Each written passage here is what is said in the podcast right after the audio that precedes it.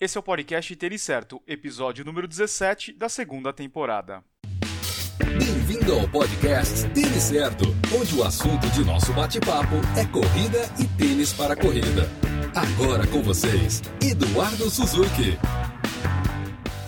Aqui é o Eduardo Suzuki e a gente está começando o podcast Tênis Certo. Se você está escutando o podcast pela primeira vez, esse é o conteúdo extra que nós fazemos que vai além do tênis para a corrida. Aqui nós falamos de viagem, provas, treinamento, preparação física e, é lógico, tênis para a corrida. Eu tenho a parceria de dois amigos, da Carol Otero, do Correr pelo Mundo e do preparador físico Felipe Rabelo. No episódio de hoje nós vamos falar de provas em Paris, não só da maratona, mas de outras provas de 21, de 10 e até de 20 quilômetros que valem a pena você conhecer. O outro assunto será cross-training. Você sabe o que é cross-training? E esse vai ser o assunto do quadro de hoje do Felipe. E por fim, eu vou falar sobre tênis para maratona. Então fica ligado que o podcast só está começando.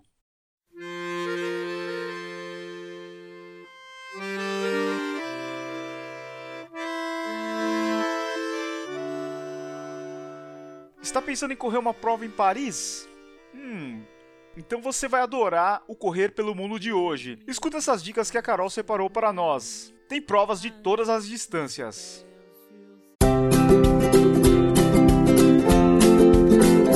Correr pelo Mundo, com Carolina Otero. Olá, ouvintes do podcast Tênis Certo. Espero que esteja tudo bem com vocês, com muitos treinos e provas por aí. Vamos para mais um episódio do quadro Correr pelo Mundo aqui no podcast e hoje vamos te ajudar a escolher uma prova em Paris. Pois é, gente, quem nunca sonhou em correr em Paris? Paris é uma cidade simplesmente mágica e é difícil a gente falar de Paris sem ficar no clichê. Não é à toa que correr em Paris é um dos sonhos de consumo dos leitores do Correr pelo Mundo. E aí muito se fala da maratona, da meia maratona de Paris, mas a cidade tem muitas outras provas bacanas que não podem ser esquecidas. E hoje a gente vai falar um pouquinho das principais, claro, sem deixar de lado a própria maratona e a meia, para ajudar vocês a escolherem a melhor opção de prova na capital da França. A gente começa pela meia de Paris, que acontece sempre no mês de março. A gente teve a oportunidade de cobrir a prova em 2012 e a organização é muito boa. Desde a Expo, repleta de bancas com novidades de corrida, até a largada e chegada da prova, tudo perfeito como Paris. O único, porém, no nosso ponto de vista, é que a prova tem percurso basicamente pelo leste de Paris, quer dizer, não passa pela Torre Eiffel, nem pelo Louvre, por exemplo. Ou seja, se você quer uma prova que passe pelos principais pontos da cidade, talvez essa não seja a prova para você. A largada da meia é no Château de Vincennes, passa pela Praça da Bastilha, vai até o Hotel de Ville, que é quase junto à Catedral de Notre Dame, e volta. Tem uma estação de metrô junto ao local que é perfeito para o deslocamento dos corredores viajantes para a prova. E aí, cerca de um mês depois, em abril, acontece a Maratona de Paris. Com largada e chegada junto ao Arco do Triunfo, a prova passa por simplesmente todos os grandes pontos da cidade. Não tem muito o que falar da prova, né? É uma das mais procuradas da Europa. Nesse ano, em 2017, contou com mais de 42 mil concluintes e é uma excelente prova para curtir o visual da cidade num percurso de 42 quilômetros. Quem quiser curtir o frisão em Paris correndo, conta desde 2016 com a Odlo Crystal Run, com percurso de 10 km no mês de fevereiro. A prova tem como temática o próprio frio, então dá até para curtir neve artificial no percurso. Em março desse ano, Paris ganhou uma prova sensacional que está na nossa lista de desejos. A Run My City é um trail run urbano, que já é tendência em cidades europeias. A prova contou com um percurso de 9 km simplesmente espetacular, sendo um verdadeiro trail run, porque passa por dentro do Opéra, pela passagem de Havre, pelas escadarias de Montmartre. Aí o conceito da prova é sensacional, é para realmente conhecer uma cidade correndo, indo muito mais além do correr no asfalto, porque ela permite os corredores explorarem o interior de muitas atrações de Paris. E aí já, quem estiver no verão por Paris pode aproveitar para participar dos 10 quilômetros L'Equipe. Isso mesmo, a prova leva o nome daquele conhecido jornal de esporte francês. A 10K L'Equipe tem passagem por grandes avenidas da cidade, a largada é pertinho do Hotel de Ville, na Rue de Rivoli, e a chegada próxima à Praça da Bastilha. Anualmente são cerca de 20 mil corredores que passam por pontos lindos como o Louvre, a Opéra Garnier, La Madeleine, Place de la Concorde, o Museu d'Orsay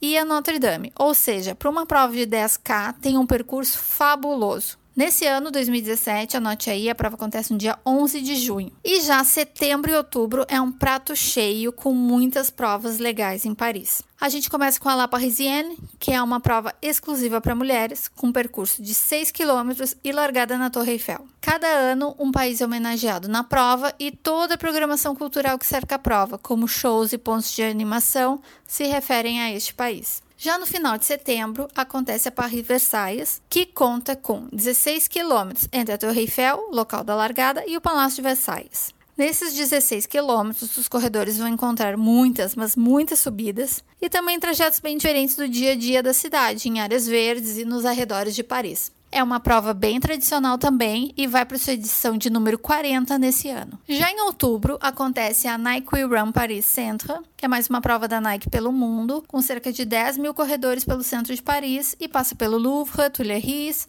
Place Vendôme e a região do Opéra. Em outubro também costuma acontecer os 20 quilômetros de Paris, que, na minha opinião, deve ser uma prova linda demais e que está na minha lista de provas para correr antes de morrer. A largada é junto à Torre Eiffel, porque é difícil imaginar uma prova sem passar por lá. Segue para o Bois de Boulogne, que é uma área verde gigantesca no oeste de Paris. De lá, segue pela Avenida Foch, com vista para o Arco do Triunfo passa pelo Trocadero, segue pelas margens do Sena, passa ao lado do Louvre, Place de la Concorde, Museu d'Orsay, Invalides, para terminar novamente na Torre Eiffel. O percurso deve ser lindo demais, passa por muitos pontos importantes da cidade, prova imperdível. Bom, pessoal, essas eram as nossas dicas de hoje. Eu espero que vocês tenham curtido esses detalhes sobre algumas das principais provas de Paris. Não deixe de visitar o Correr pelo Mundo. Lá você também encontra uma seção especial somente com notícias, vídeos e e galerias de fotos das provas de Paris. Obrigada por acompanhar mais esse quadro de hoje, um abraço e até a próxima!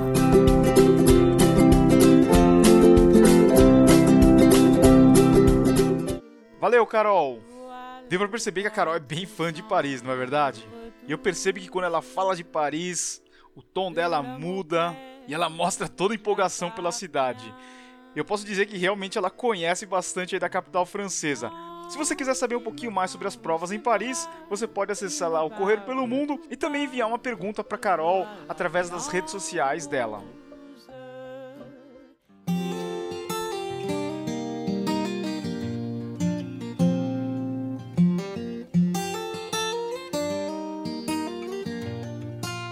A pergunta que eu te faço: o que, que você faz no dia que você não corre?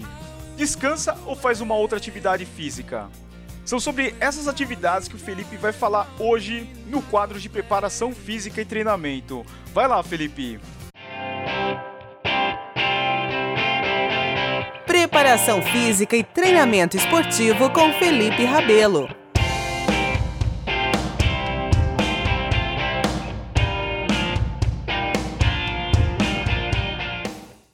Galera, tudo bem? Eu sou o Felipe Rabelo, preparador físico de atletas, e hoje a gente começa mais um episódio do podcast têniscerto.com em parceria com Eduardo Suzuki. Nesse episódio número 17, a gente vai falar sobre os treinos complementares, ou o chamado cross-training. Você sabe o que é isso? Bom, o cross-training é uma combinação de atividades ou de esportes que visam complementar, qualificar o seu treinamento. No nosso caso aqui, na corrida, a gente combina várias outras atividades como forma de melhorar ainda mais a performance nas pistas. As principais atividades que são combinadas, né, como treinos complementares, consistem na natação, no ciclismo, treinamento de força ou a musculação, treinamento funcional, o remo ou até mesmo o crossfit. Agora a pergunta que eu faço para você é: qual atividade melhor se adapta à sua rotina ou seu perfil de corredor? Essa é a pergunta principal. E eu citei o crossfit justamente por ser uma atividade hoje é, muito comum entre as pessoas e entre os corredores. Agora, será que se adequa bastante à sua intensidade, volume, à sua rotina de treinamento? Porque a gente sabe que o treinamento de crossfit, a alta intensidade que ele propõe, causa uh, um desgaste muito grande e necessita de uma recuperação também específica. Se você quer combinar, por exemplo, crossfit com seus treinos de corrida, isso tem que ser muito bem colocado, muito bem planejado, para que uma atividade não atrapalhe a outra. O problema aqui, gente, que eu quero deixar bem claro, não é o crossfit. Já falei sobre isso em outros episódios. Eu acho uma atividade bem interessante. A grande questão é como que você vai combinar essa atividade considerando que você tem toda uma rotina de 3, 4, dependendo 5 vezes de, de treinos na semana, né, que exigem do seu corpo. No final das contas, o cross-training ou os treinos complementares, eles têm como objetivo é, dois pontos principais. Né? A mudança de rotina, você realmente variar as atividades que você vai desempenhar durante a semana, ou mesmo quando você está num período de lesão, é um período de transição da, do departamento médico, da fisioterapia para as pistas, em que você pode realmente colocar atividades é, extras, atividades diferentes da corrida, justamente para você manter o seu condicionamento, para que você não esteja tão atrasado quando você realmente se recuperar totalmente daquela lesão. Mas beleza, será que para um atleta de elite vale a pena realizar um cross-training ou treinos complementares, atividades que não sejam da especificidade da corrida? Na minha opinião, o cross-training ele cabe em dois momentos numa rotina de atleta de elite. Na transição, após prova, em que você muda a rotina justamente para diminuir uma carga em cima do seu atleta, ou no período em que ele passa por um tratamento de alguma lesão, para que ele não perca condicionamento físico. E quando eu digo cross-training, eu não estou incluindo aqui o treinamento de força, o treinamento funcional, os trabalhos de mobilidade e estabilidade, que são fundamentais de estar dentro da rotina desse atleta. Quando eu digo cross-training, eu me refiro a outras modalidades esportivas. E esse foi mais um episódio. Espero que vocês tenham gostado. Não deixem de colocar aqui as suas críticas, os seus elogios, as suas dúvidas. É, não deixem de acessar o meu site, feliperabelo.com, e me segue lá nas redes sociais, no Facebook, Treinador Felipe Rabelo, e no Twitter e Instagram, Felipe N. Rabelo. Um grande abraço e até mais.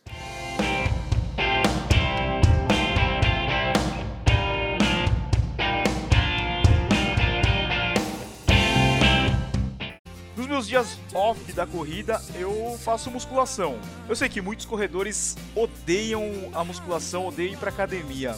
Todos os meus amigos que eu falo, ah, você vai na academia, você faz musculação, mas eu falo, ah, eu faço, mas eu odeio, tem dia que eu mato. É sempre assim. Vou te falar, viu? Eu não acho tão ruim assim, mas eu não acho bom e também não acho ruim, mas eu faço. Eu acho que a musculação, apesar de não ser aquela atividade física mais prazerosa do mundo, ela é muito prática, né? Não importa se tá muito frio ou muito calor, a academia sempre vai estar tá lá à disposição. Eu acho assim que você pode escolher o teu horário, você pode adaptar aí dentro dos, da sua rotina diária. Então, academia eu acho que é a melhor opção aí para a maioria dos, dos corredores. E depois que você encaixa na sua rotina, o negócio vai que vai, você não nem pensa mais. Você vai lá, já veste a sua roupa para treinar sai de casa e vai lá fazer a sua música. Vai puxar lá o seu ferro no seu horário que você escolheu. Time keeps slipping, slipping, and I'm next to you, next to you para fechar o episódio de hoje, eu queria falar um pouquinho sobre tênis para maratona. Mais especificamente sobre o tênis que você vai correr no dia da prova, o tênis que você vai pegar e vai correr os seus 42 195.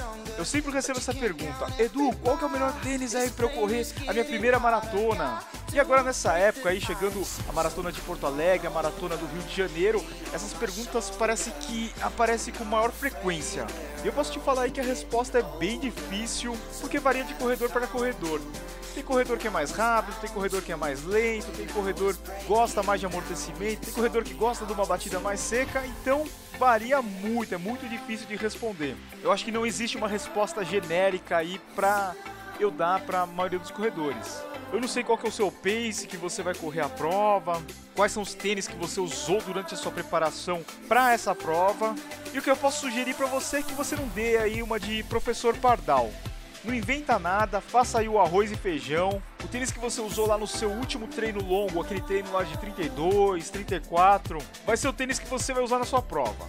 E eu digo isso porque se você muda de última hora, pode acontecer de você se arrepender nem depois da prova, durante a prova. Você vai falar: "Nossa, por que que eu mudei de tênis?"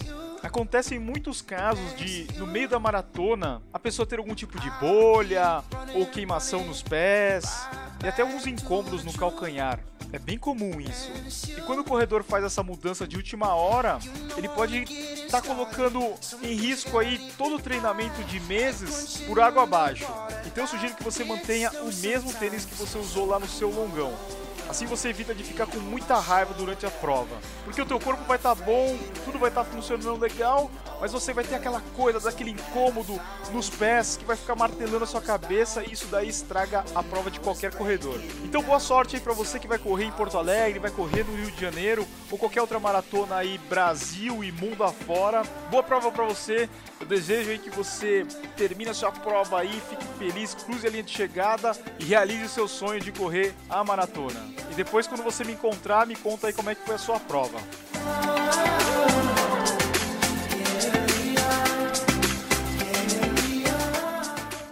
Hoje é isso, espero que você tenha gostado de mais um episódio. Eu agradeço a parceria de sempre da Carol e do Felipe. Tamo junto, galera. E se você gostou do podcast, compartilha aí com seus amigos. Fala do Tênis Certo, fala do canal, fala do podcast, fala de todo o conteúdo que a gente tem produzido. Isso daí vai ajudar bastante na divulgação. E siga o Tênis Certo nas redes sociais, e assim você não fica por fora de nada que está acontecendo aqui na nossa rede imensa de comunicação, de conteúdo. E é isso aí, muito obrigado pela sua companhia. Uma ótima semana para você. Até a próxima. Valeu, abraço a todos.